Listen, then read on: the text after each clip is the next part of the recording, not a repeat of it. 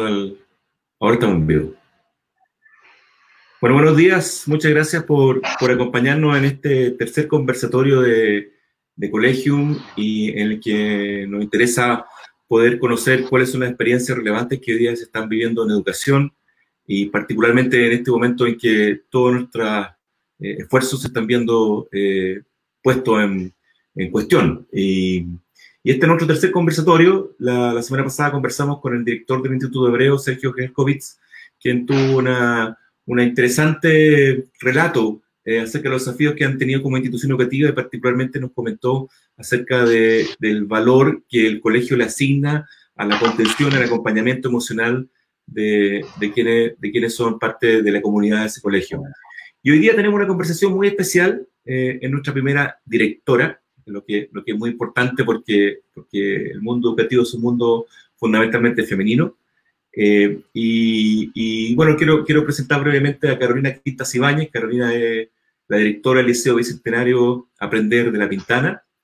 Es profesora de Historia, Geografía, eh, magíster en Dirección y Liderazgo, especialista en Psicología y Convivencia Escolar y ha trabajado en varias instituciones, instituciones de educación superior, y en, en, el colegio Aprender de la Pintana partió, o no, tú nos vas a relatar con más, con más detalle, pero fue la encargada de convivencia escolar eh, y, y, desde hace unos, desde hace un par de años, ¿no? Estás como directora, un, menos de dos años yo creo, como directora de esta...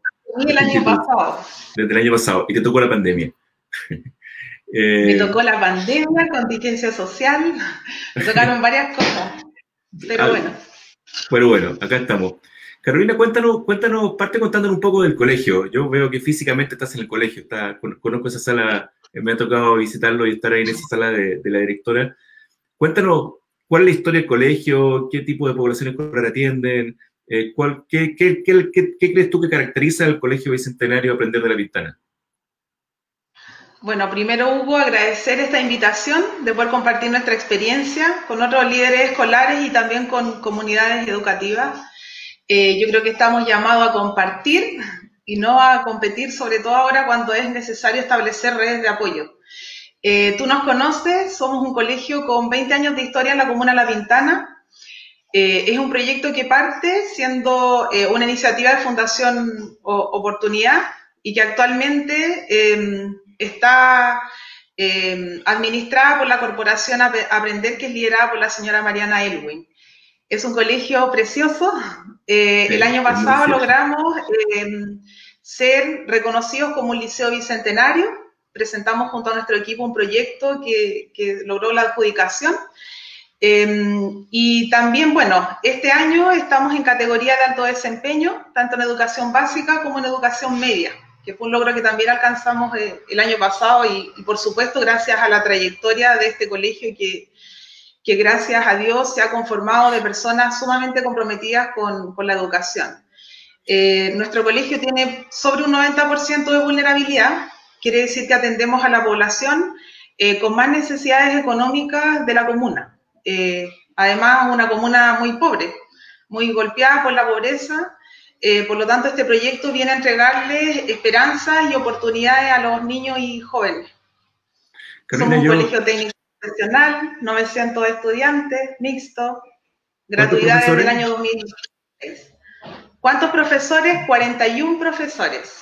¿Y cuáles son las características, dirías tú, de, lo, de los profesores que, que, están, que trabajan en el aprender de la ventana? ¿Cuál es, tú que has estado en otro colegio y que los conoces porque lleva un recorrido, ¿qué, ¿qué, es lo que les da cierta identidad? Yo puedo certificar que es un colegio precioso. Los patios de ese colegio son un espacio de color y de verde y de convivencia escolar eh, en que uno, uno, uno, uno, viaja, viaja hacia una dimensión en que respira un ambiente escolar y un ambiente de contención. En un lugar del patio están jugando fútbol, en otro están haciendo un cuentacuento, en otro lugar están en unas conversaciones.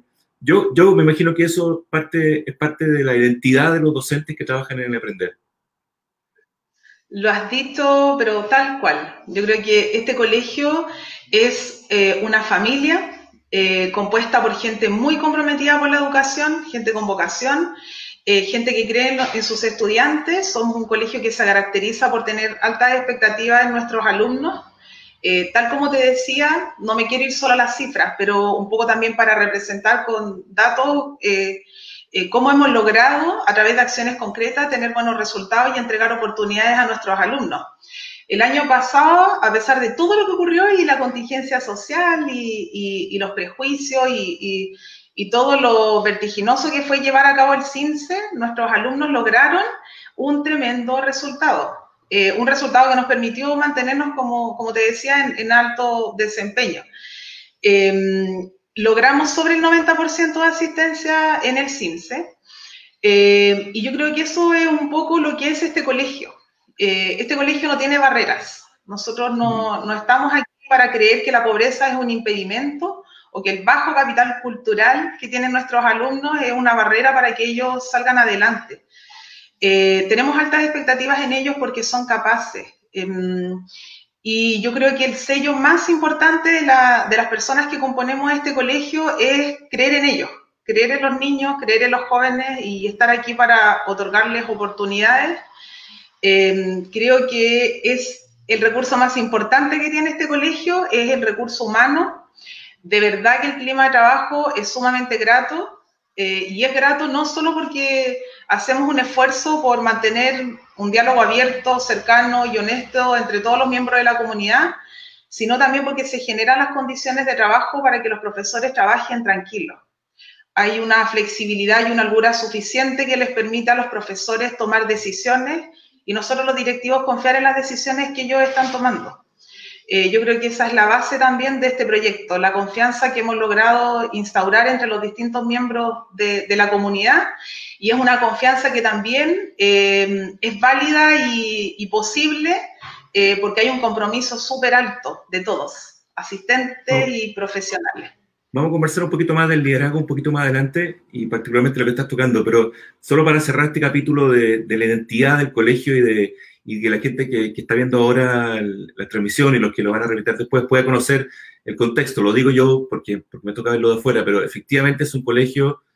A mí, a mí me toca, a nosotros nos toca en colegio conocer muchos colegios eh, y visitamos y tenemos como ciertos como parámetros que conversamos entre nosotros. Es un colegio en que la gente saluda, en que los niños saludan, en que no les llama la atención las visitas. O sea, nosotros hemos llegado a hacer capacitaciones, hemos llegado a, a tener presentaciones, charlas, y los alumnos miran como, están acostumbrados a que, a, que, a, que interactúe, a que interactúe gente. Entonces la pregunta de esa riqueza, ¿qué, ¿qué han hecho o cómo se han desafiado a mantener esa riqueza de relación, de esa calidez, ahora que los niños no están en el colegio? Eh, en estos tres meses en que hemos tenido, ¿cómo, ¿cómo lo han vivido? ¿Cómo lo han organizado? ¿Cómo han tratado de mantener esa calidad de relación y de clima y de convivencia en un ambiente que no es presencial? Yo creo que se ha logrado, Hugo, porque no es un trabajo que partió ahora. Eh, la cercanía con las familias es un trabajo que se viene haciendo desde hace años en este colegio. Yo me integré hace cinco años a esta escuela. Eh, llegué efectivamente, como tú dices, como orientadora y encargada de convivencia escolar. Y lo que me mm, motivó a dar el pase y, tomar esta decisión de liderar la escuela fue precisamente la gran importancia que tiene para este proyecto la formación integral de los alumnos, que muchas veces está plasmado en un PI, en un proyecto educativo, pero no siempre se hace cuerpo, no siempre se, se concreta eh, esta identidad de formar en valores, eh, en hábitos, en aptitudes eh, de respeto a, a los estudiantes.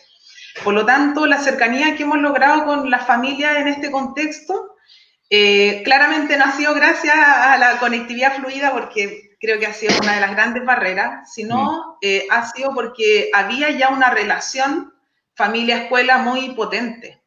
Eh, aquí está la tradición desde hace muchos años, mucho antes de que yo tomara el cargo, porque antes que yo también hubo una directora con un tremendo liderazgo que hizo un muy buen trabajo. Ya teníamos esta tradición de saludar a los alumnos todas las mañanas yo estoy todas las mañanas, 20, un cuarto para las 8, esperando a que todos los alumnos ingresen junto al orientador, el equipo directivo, de pie esperándolos y saludándolos con su nombre y apellido. Nunca me perdono cuando se me olvida el nombre de un alumno. Como, como soy, muy, soy muy memoriona, pero a veces pasa que no me acuerdo el apellido y, y yo creo que es tanta la culpa que luego no lo olvido más. Y eso creo que es tremendamente importante, que ellos saben que vamos a llamar a Juanito Muñoz si no viene porque nos dimos cuenta de que no vino, eh, que vamos a llamar a su casa el día de mañana si nos dimos cuenta que no se conectó a la clase virtual, porque su presencia es importante. Eh, y de verdad que ese vínculo, eh, a pesar de todas las adversidades en, la conectividad que han habido, eh, no han sido un obstáculo. Como te digo, es un vínculo que se ha trabajado durante años en este colegio. Yo, yo lo, sigo hace tiempo y hay cosas que me llaman la atención. Voy a, vamos, vamos a compartir una pantalla porque me parece interesante mirarlo. Este es el YouTube del Colegio Técnico Profesional. Hace menos de una hora un profesor subió una clase de vocales de prebásica. Eh, otro profesor subió, o no sé si el mismo, una clase de memoria de sílaba. Y, si uno recorre el, YouTube del, colegio, está lleno de clases que se han, que se han eh, cargado y creado este último tiempo. las visitas son, son, son, son distintas, pero, pero ¿qué lo lleva a un profesor a transformarse en un creador de, de video y a empaquetar sus clases y a exponerse, algo que no, o sea, no, nos cuesta los profesores en general, somos, somos cuidadosos de nuestra intimidad, eh, no, no, no nos gusta que nos visiten mucho en la sala de clase y de repente un profesor está dispuesto a crear, vamos, mira, vamos, a abrir vocales privásicas, no, no sé escuchar, eh, pero lo que yo estoy escuchando en el audio, que, que no sale por esta transmisión, es, el, es la voz de un profesor que está dando la bienvenida, la introducción a la clase en, en, en perfecto como si estuviéramos viendo y motivados. ¿Qué, qué, qué hay detrás de esto, Carolina? No, no, a mí me parece excepcional. Entonces, me encantaría saber qué ves tú que hay detrás de esto. Mira, no he visto todos los videos, son más de 300, pero tengo la certeza que ese video lo preparó Omar Valdivia, que es nuestro fonaudiólogo. Eh, te cuento cómo surgió, porque la hemos hecho todas. De verdad que hemos hecho de todo en, en, en estos dos años. Em, inicialmente, cuando comenzó este receso de clases presenciales, em, bueno, quizás muchos no lo recuerdan, pero nuestro escenario fue mucha resistencia de parte de algunas familias en cuanto al envío de material a las casas. Eh, los comentarios eran, ¿cómo se les ocurre mandar guías con todo lo que está pasando? Y la verdad, en ese momento no teníamos tanta claridad de cuánto iba a durar esto que, nos ha mantenido en nuestras casas. Eh, por lo tanto, las primeras tres semanas estuvimos trabajando solo con guías, eh, porque como siempre lo he dicho, la guía era el material democrático, era el material al que los alumnos podían acceder sin necesidad de contar con Internet en sus casas, porque las guías eran enviadas a través de una plataforma que nos permite enviar documentos y mensajes a través de un, mensaje de texto a las familias. Eh, por lo tanto, nos asegurábamos que llegábamos a una gran parte de la comunidad y al resto le facilitábamos el material impreso. Nosotros nos hemos, mantenido funcionando uno, dos días por semana, todas las semanas. El colegio se abre todas las semanas en turnos acotados para poder facilitar material impreso a las familias que no cuentan con Internet. Y bueno, las guías no requieren su impresión, que eso también ha sido un trabajo desde el área académica de poder eh, orientar a los profesores a diseñar y planificar actividades que no, que, eh, no necesariamente implique que el alumno imprima el material en su casa. Es lo que menos queremos que, que estén desembolsando dinero para la impresión de material. Claro, la mayoría de las familias no tiene impresora, no tiene toner o, cartridge, papeles. No es algo habitual en las familias que tiende, que, que, que ocupan el colegio aprender.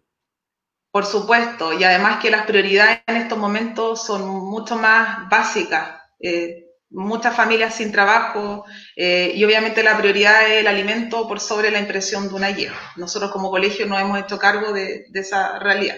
Y bueno, em, había mucha presión del entorno, lo recuerdo, eh, había mucha presión del entorno con que partiéramos pronto con clases virtuales, también nuestras experiencias personales era que nuestros hijos estaban con clases virtuales. Pero mm, desde el equipo hicimos un poco de, resistencia porque sentíamos que antes de exponer a los profesores a, utilizar estas herramientas, había que entregárselas.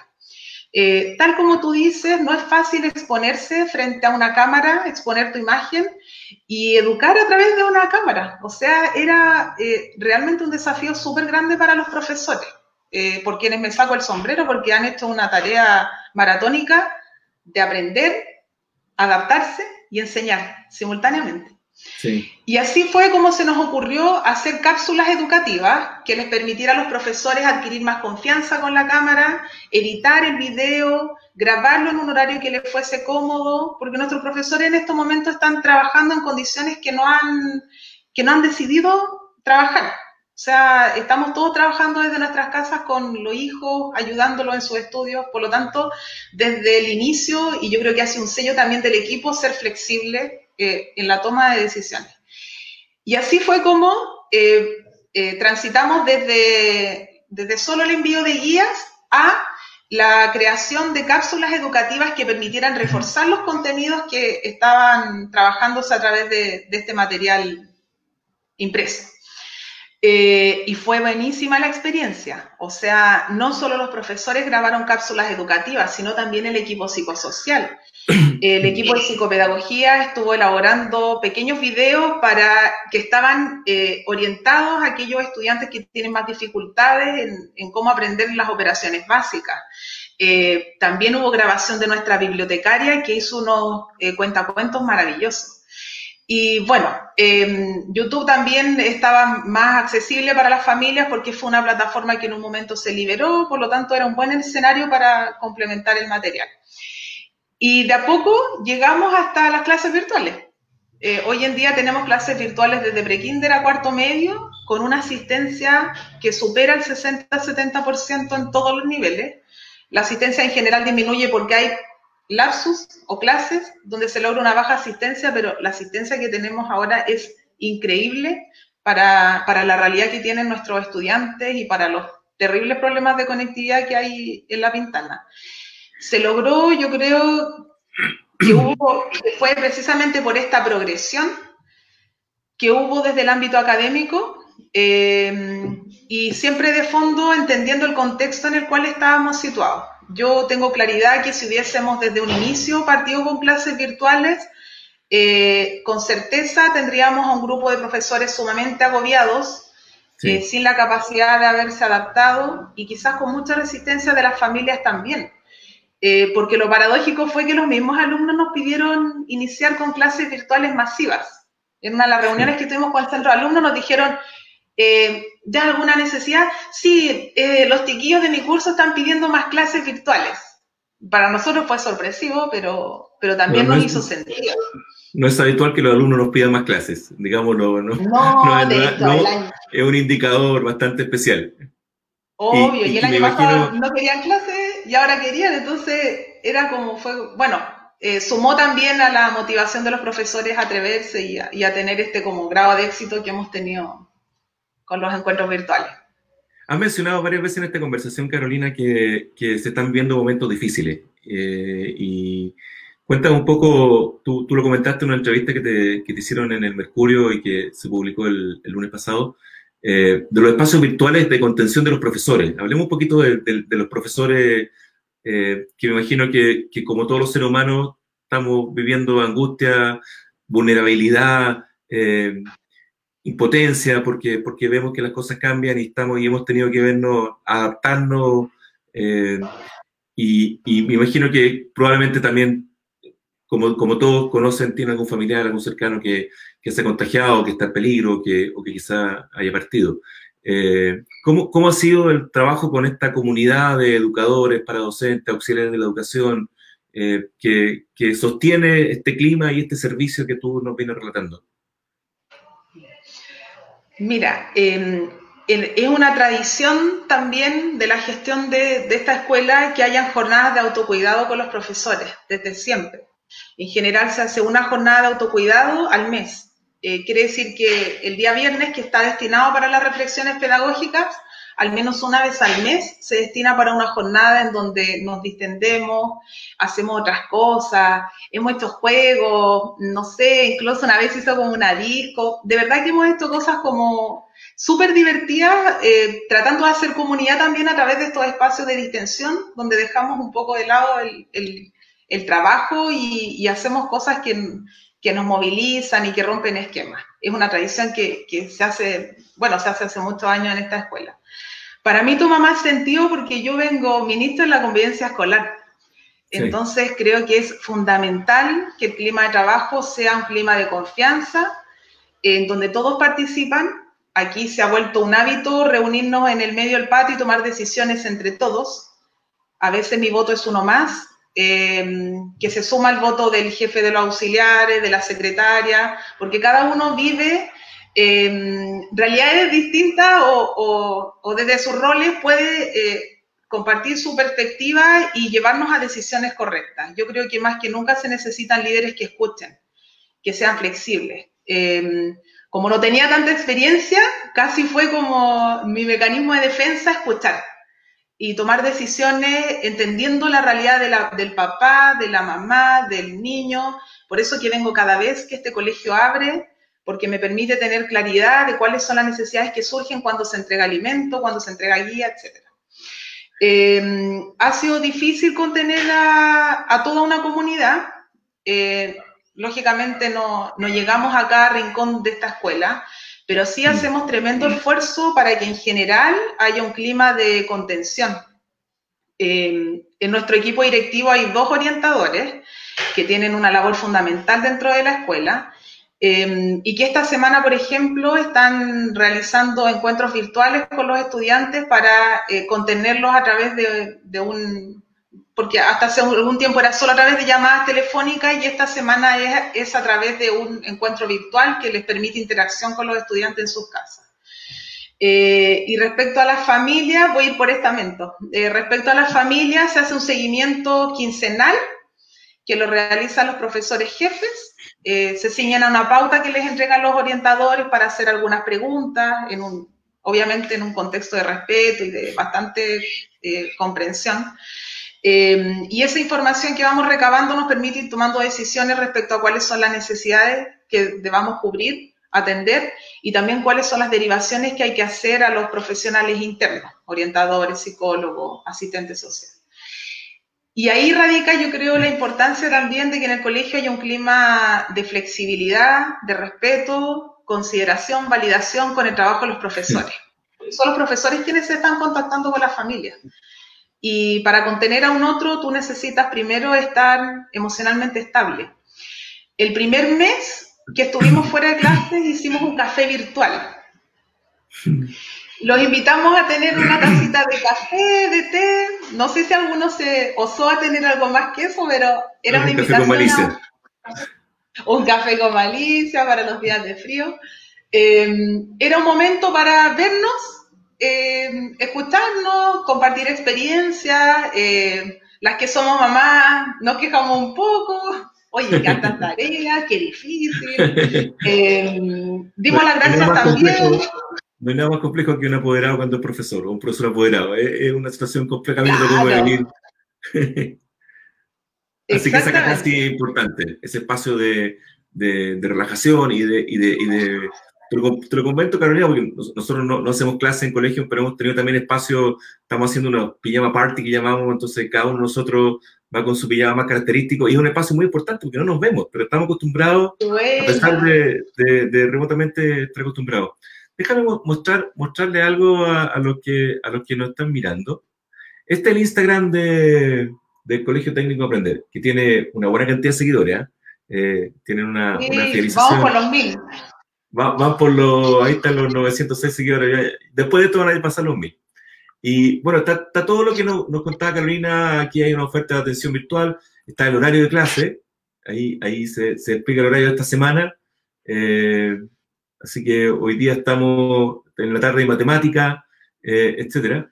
Pero, pero hay una imagen que a mí particularmente me llama atención. Eh, hay video, hay, hay una imagen que tiene que ver con lo que estabas comentando de la familia, que es, que es esta imagen de aquí, que es, que es, para los que no lo conocen, este es el patio del colegio.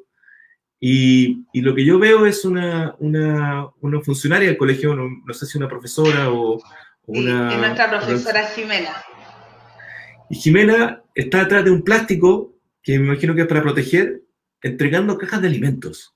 Eh, y yo, yo lo veo y veo la imagen y, no solamente está, está, la profesora de octavo, eh, están los otros niveles, está la profesora de séptimo, eh, donde, donde si no lo alcanzan a ver en la pantalla lo que están mirando, hay unas bolsas con alimentos organizados por cursos y los profesores envueltos en una bolsa con la protección que se puede, imagino, con, mascarilla, entregándole a los apoderados y, los que, lo que están viéndolo, por favor, si no, si no pueden, también tengo un podcast, así que lo leo. El mensaje de Instagram dice, evite filas y venga dentro del horario correspondiente. Hay dos manitos de bendición, de, ahí de, acompañamiento. Desde las 13 horas la entrega de alimentos desde el quinto básico, desde el quinto octavo básico los esperamos. O es, es una invitación, una sensación de ¿cómo, ¿cómo, pasamos de, de, enseñar matemáticas, ciencia, eh, preocuparnos por la educación física, el desarrollo emocional, a la entrega de alimentos? ¿Dónde, está? O sea, me imagino que hay una logística, hay una campaña y debe ser parte de una red de, apoyo, pero es un rol que, que aparece, que, que, voluntariado, que, que se lo impone ustedes mismos, es una conversación con la comunidad. ¿Cómo, ¿Cómo, aparece esta, esta relación que ya no es solamente hacer un café virtual, llamarte para saber cómo te sientes, saber si necesitas algo, ofrecer que mis psicopedagogos del colegio pueden ofrecer contención, sino que es tan concreto como preocuparse de la alimentación de la familia de mis niños, del cual soy profesor jefe. ¿Qué, qué ocurre aquí? ¿Qué, ¿Qué es lo que explica esto? Bueno, yo creo que lo que hay detrás es, de todos modos, la versatilidad del profesor. Esa capacidad de, innovar y de disponer sus capacidades a, eh, las necesidades de, una sociedad, del entorno. Eh, surge como, eh, bueno, en realidad es una responsabilidad de hacer entrega del beneficio alimentario que está entregando FUNAED, UNAED, bueno, ya nos informó que la próxima semana continuamos con la quinta entrega de alimentos que llevamos durante este periodo de pandemia y que corresponde a una bolsa de alimentos que de algún modo sustituye el consumo de un niño durante 15 días. De eso se trata.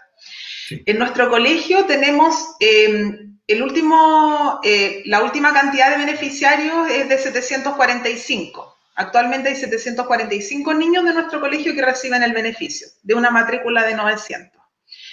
Eh, y lo que hemos hecho... 65%. No, 745 alumnos, claro, claro. Mm. Y el resto, al resto de familias que Junaed no beneficia, la Corporación Aprender, gracias a recursos propios conseguidos con Fundación Irarrázaval y también de campañas que ha impulsado la corporación, eh, logra eh, entregar una caja de alimentos eh, también para las familias que no son beneficiarias de JUNAED. Es decir, que nuestro colegio entrega beneficio al 100% de, de, estudiantes, ya sea con recursos JUNAED, desde JUNAED, o con recursos propios a través de campañas y, y estas fundaciones que nos patrocinan. Inicial, hemos aplicado distintas estrategias.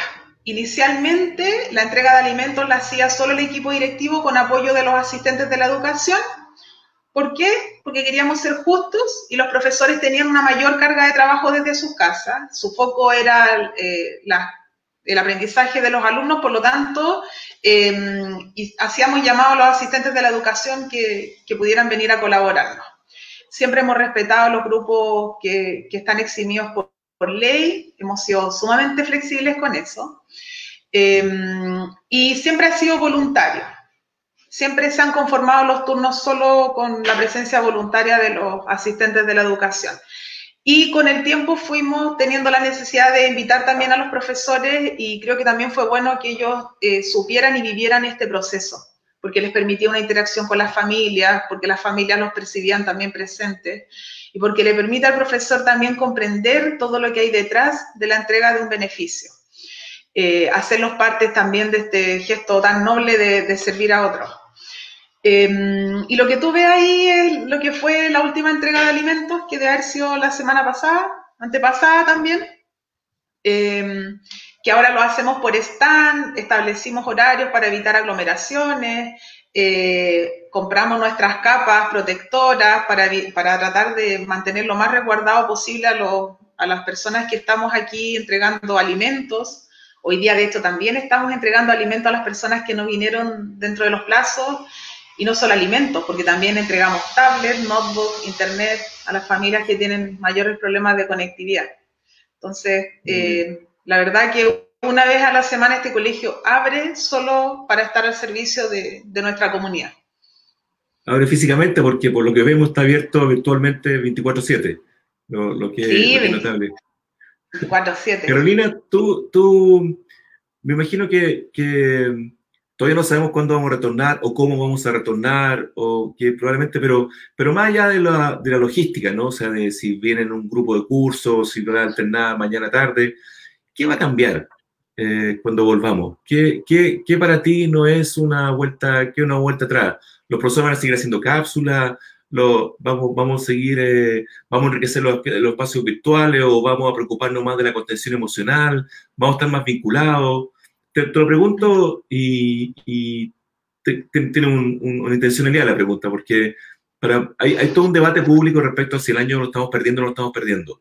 No, nosotros creemos que no, eh, porque, porque creemos que lo, lo, lo, que hemos logrado hacer en muchas escuelas como la tuya, en la, con la que hemos conversado los miércoles pasados, con la que vamos a seguir conversando, da, da, da cuenta de una capacidad de innovación y de adaptación y de, de, valor, valorización del rol de la escuela, eh, del, del, rol del espacio formal, más allá del currículum, más allá de la certificación, más allá de lo formal. Entonces, por, por eso te, te, te la pregunta, Carolina, ¿qué, ¿qué crees que va a cambiar, que va a ser diferente a lo que teníamos hasta el 13 de marzo, cuando, cuando nos vimos, cuando nos vimos la, cara todos por última vez en las escuelas, en nuestras aulas. Eh, qué, complejo. A ver, nosotros, bueno, eh, partir diciendo que no tenemos planificado el retorno. Honestamente, yo admiro a los directores que han podido hacer una planificación más ordenada.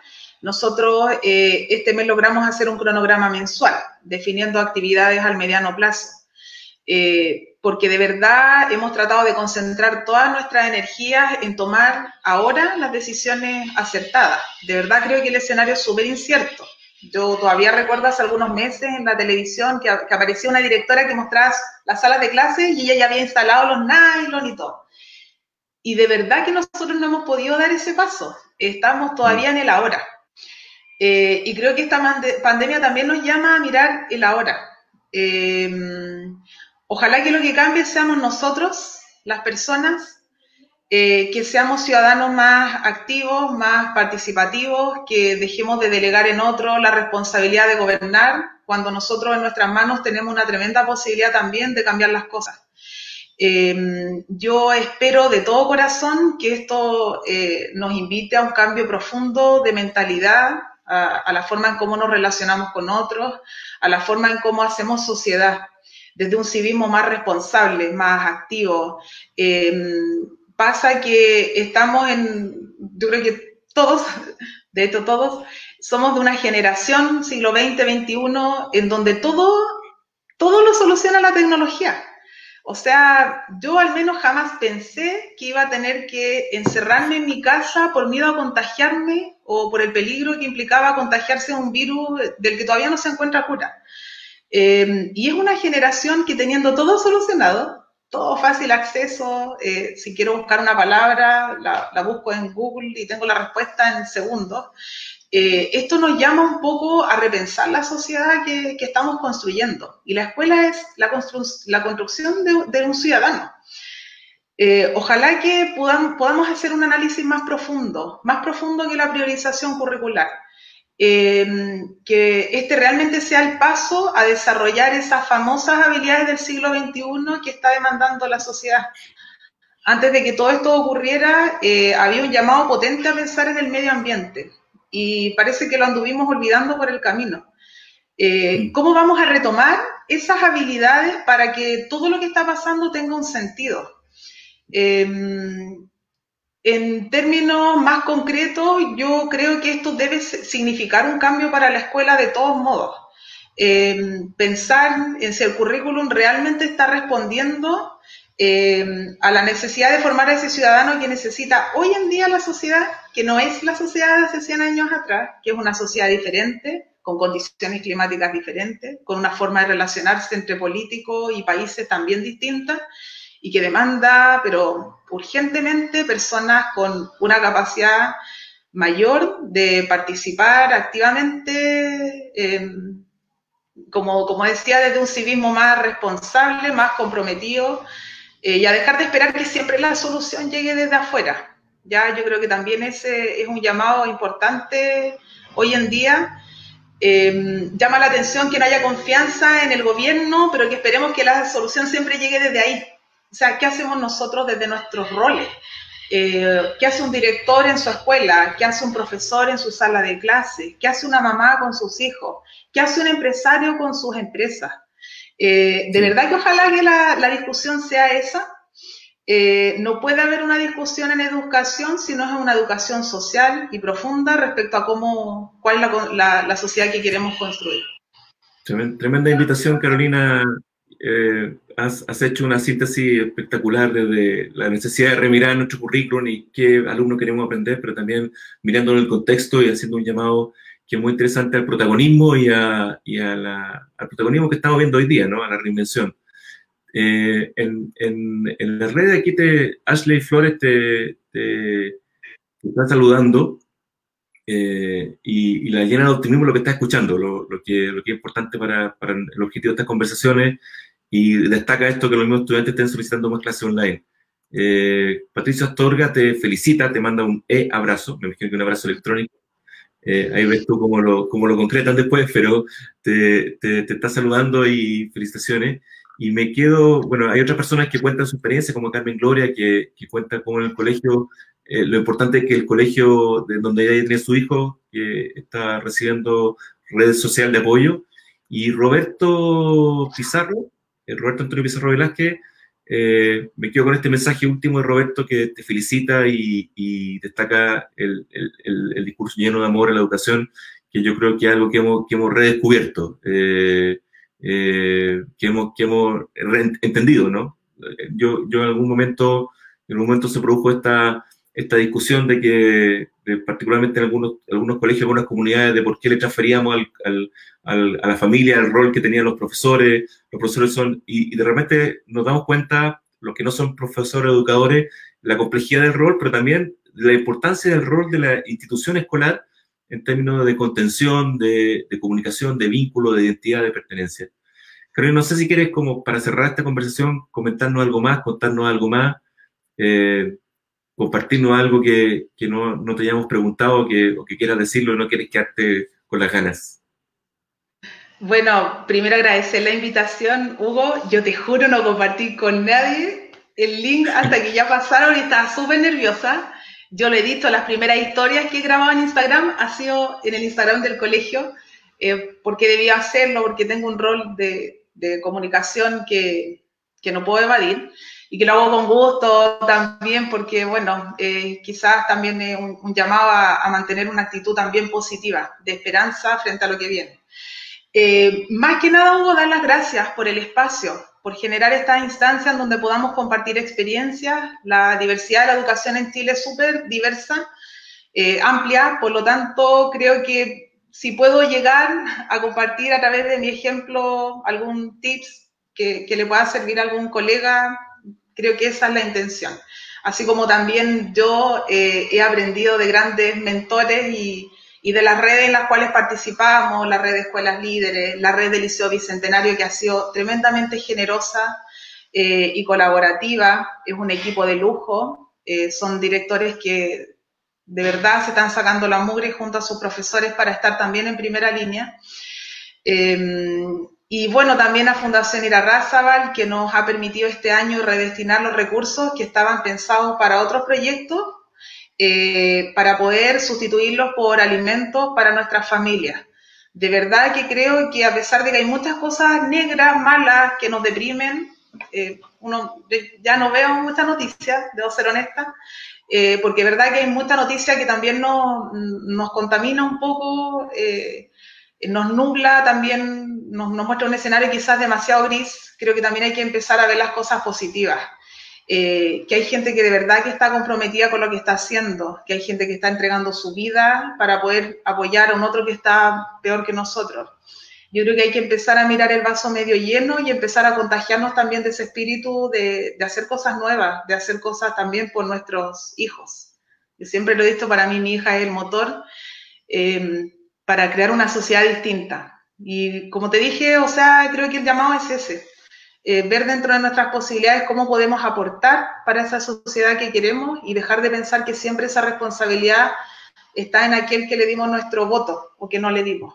Eh, creo que mm. tenemos una tremenda responsabilidad todos como, como parte de una sociedad. Eso, Hugo, dar las gracias. Espero que haya sido como un aporte. No, muchas gracias, Carolina. Muchas gracias por dejarnos entrar a tu oficina, por, por atreverte a tener esta, esta conversación virtual desde tu oficina a, nuestra virtualidad. Ahí estamos en una sala de colegio donde, donde alguna vez te esperamos ver e invitarte a tomar un café. Y, sobre, todo, sobre todo, gracias por el testimonio optimista. Yo, yo creo que han sido meses muy intensos, muy desgastadores, no solamente porque hemos tenido mucho trabajo todos los que estamos en educación, sino que porque hemos tenido que reinventarnos y redescubrir formatos que, que son agobiantes, porque no sabemos si van a resultar. Eh, y tenemos expectativas, tenemos familias, tenemos que cumplir roles nuevos como distribuir la caja o la ración alimentaria de Junaep, roles de contención emocional, roles, roles donde tu optimismo me parece fundamental como, como testimonio y, muchas gracias por eso y ánimo y sigamos adelante. Y a los que nos han escuchado y nos van a seguir escuchando, muchas gracias, compartan este link porque lo que estamos tratando de hacer es transmitir buenos mensajes. Muchas gracias, buenos días. Gracias, Hugo. Vayamos sumando gente entonces. Chao a todos, que estén muy bien. Buen día.